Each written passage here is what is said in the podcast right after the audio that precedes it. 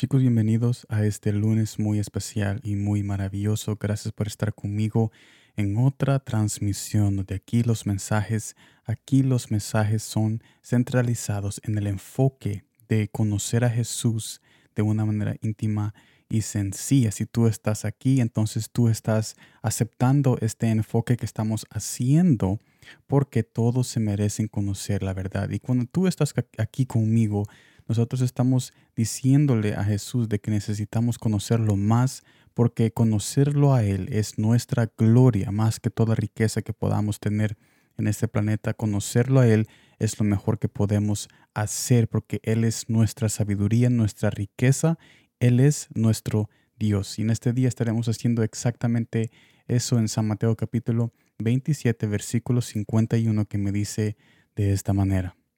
Y he aquí el velo del templo se rasgó en dos, de arriba abajo, y la tierra tembló, y las rocas se partieron. El velo representa en este pasaje la ley y la condenación que nosotros causamos. Esto llevó a la separación divina de Jesús y nosotros. Pero cuando Jesús murió, Él nos hizo uno con Él, convirtiendo en justicia nuestra injusticia por su sacrificio, para darnos la relación con Él que tanto deseábamos. Pero enfocándonos en el velo y su significado podemos hacer las siguientes conclusiones. Primer punto, cuando nosotros obedecemos a Jesús, quitamos cualquier velo que el enemigo un día nos puso. Así como Jesús nos hizo libre de la condenación por su obediencia al Padre, también nosotros podemos ser libres de vivir una vida mediocre en el pecado si tan solo escuchamos y oímos más las palabras de Jesús que cualquier mentira seductora. Mire lo que dice San Lucas capítulo 4 versículo 18. El Espíritu del Señor está sobre mí por cuanto me ha ungido para dar buenas nuevas a los pobres.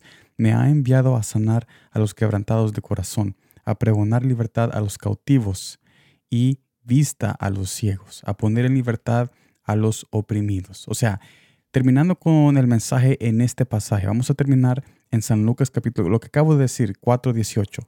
Aquí Jesús está diciendo todo lo que Él quiere hacer con nosotros. O sea, aquí nos está hablando Dios diciéndonos, Él quiere, él, él quiere darnos la vista, Él quiere darnos consolación, Él quiere sanar nuestro corazón quebrado, Él quiere hacer muchas cosas, pero la pregunta es, ¿estamos obedeciendo a Dios para que Él pueda hacer todas estas cosas en nosotros o estamos caminando ciegamente haciendo nuestras propias concupiscencias y nos estamos poniendo el velo, porque cuando nosotros somos desobedientes ponemos un velo en nuestra alma, ponemos un velo en nuestro entendimiento y no podemos ver las bendiciones que nos quieren abrazar de parte de Jesús cuando si le obedecemos y cuando nos quitamos el velo del orgullo, el velo del egoísmo, ese velo que nos lleva lejos de su presencia. Cuando nosotros nos quitamos eso, entonces podemos ver esa presencia que estábamos ignorando, pero ahora nosotros reconocemos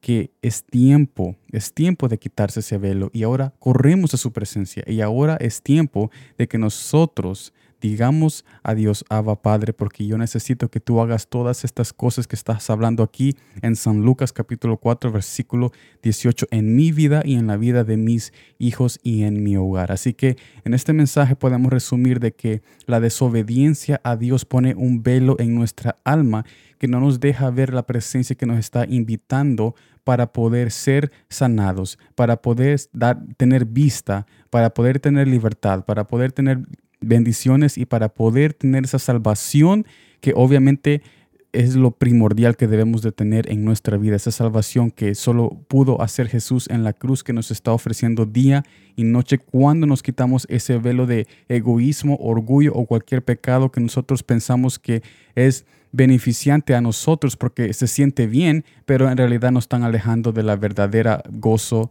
y paz. Así que, en resumen, este mensaje es para quitarse el velo. Hay que quitarse el velo y hay que correr a los pies de Cristo y decirle de que reconocemos de que hemos caminado ciegamente, pero ahora volvemos a la presencia que nos quiere sanar y, y que nos quiere dar vista con esa salvación que Él pagó el precio ahí en la cruz. Así que gracias por estar en este mensaje de hoy. Gracias por estar conmigo en esta transmisión. Nos vemos mañana en la próxima transmisión y como siempre, gracias por el tiempo.